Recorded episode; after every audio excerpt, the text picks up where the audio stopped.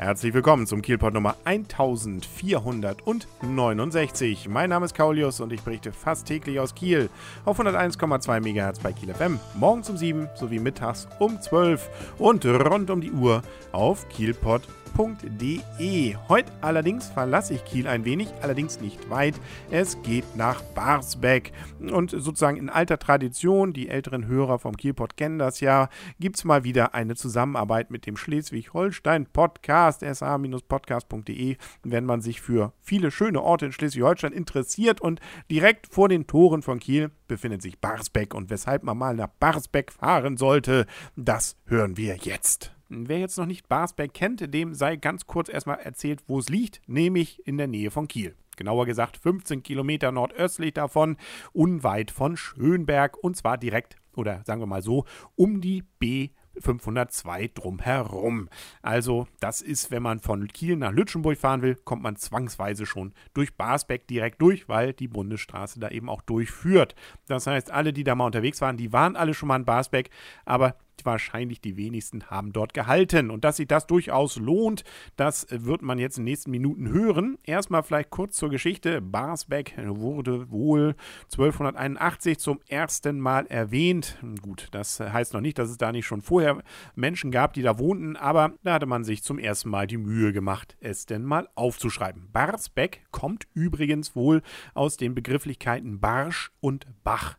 Diese Barsche sind übrigens bei Barsbeck durchaus in der Umgebung Umgebung noch in den sogenannten Beken, das sind kleine Gewässer, anzutreffen und das ganz reichlich, wie man so liest. Und ähm, deswegen eben auch heute noch der Barschbecker Barsch da durchaus seine Bedeutung hat äh, und der Name also auch heute noch Programm ist. Deswegen findet man den Barsch nämlich auch auf dem Gemeindewappen. Von der Vergangenheit ist sonst nicht viel zu sehen. Im 14. Jahrhundert gab es zum Beispiel eine Burg dort, die Burg Bramhorst.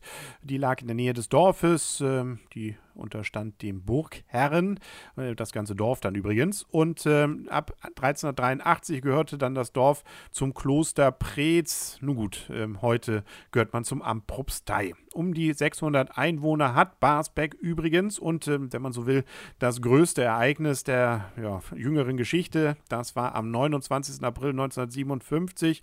Da gab es nämlich eine größere Brandstiftung und das auch noch wohl durch einen Feuerwehrmann, der einen ganzen Teil dann oder das Feuer dann eben auch durch den Feuerwehrmann einen großen Teil der redgedeckten Bauernhöfe vernichtete und das Ganze war wohl auch noch deswegen so dramatisch, weil man nicht genügend Wasser fand. Zumindest in den Chroniken der Feuerwehr in Reisdorf findet man einen Eintrag, dass nämlich dieses nicht hinreichend war und deswegen dort eben das Feuer besonders wütete.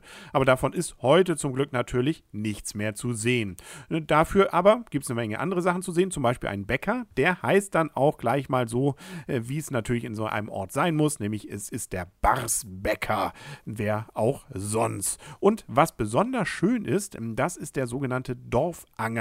Das ist im Zentrum mehr oder weniger des Dorfes. Ähm, Anger, also das heißt, das ist so ein Platz eben mit entsprechend schönen Bäumen drumherum und der ist besonders besonders schön jetzt im Frühling, wenn die Krokusse blühen. Nämlich dieser gesamte Wiese, diese gesamte Wiese, dieser gesamte Platz, der blüht dann wunderschön und äh, da geben sich dann auch die Städter die Klinke in die Hand, beziehungsweise die Krokusse, äh, weil da ist ein richtiger Auflauf. Da kann man dann zwar auch schön parken, sich auch noch ein Brötchen oder was zum Gebackenes beim Barsbäcker holen und dann eben den Krokussen beim Krokussen zuschauen. Die Ostsee ist übrigens auch nicht weit, das sind nur wenige Kilometer und dazwischen, da liegt nicht nur der Barsbecker See, sondern auch das Naturschutzgebiet Barsbecker See und Umgebung. 146 Hektar groß ist das Ganze und auch das hat durchaus seine Geschichte, weil nämlich dieses Gebiet teilweise zumindest unter dem Meeresspiel liegt und das hat natürlich dann gerade bei Sturmfluten den Nachteil, dass das Wasser dann auch dort drüber läuft. Deswegen heißen diese Wiesen, die da drumherum liegen, um Barsbeck auch die sogenannten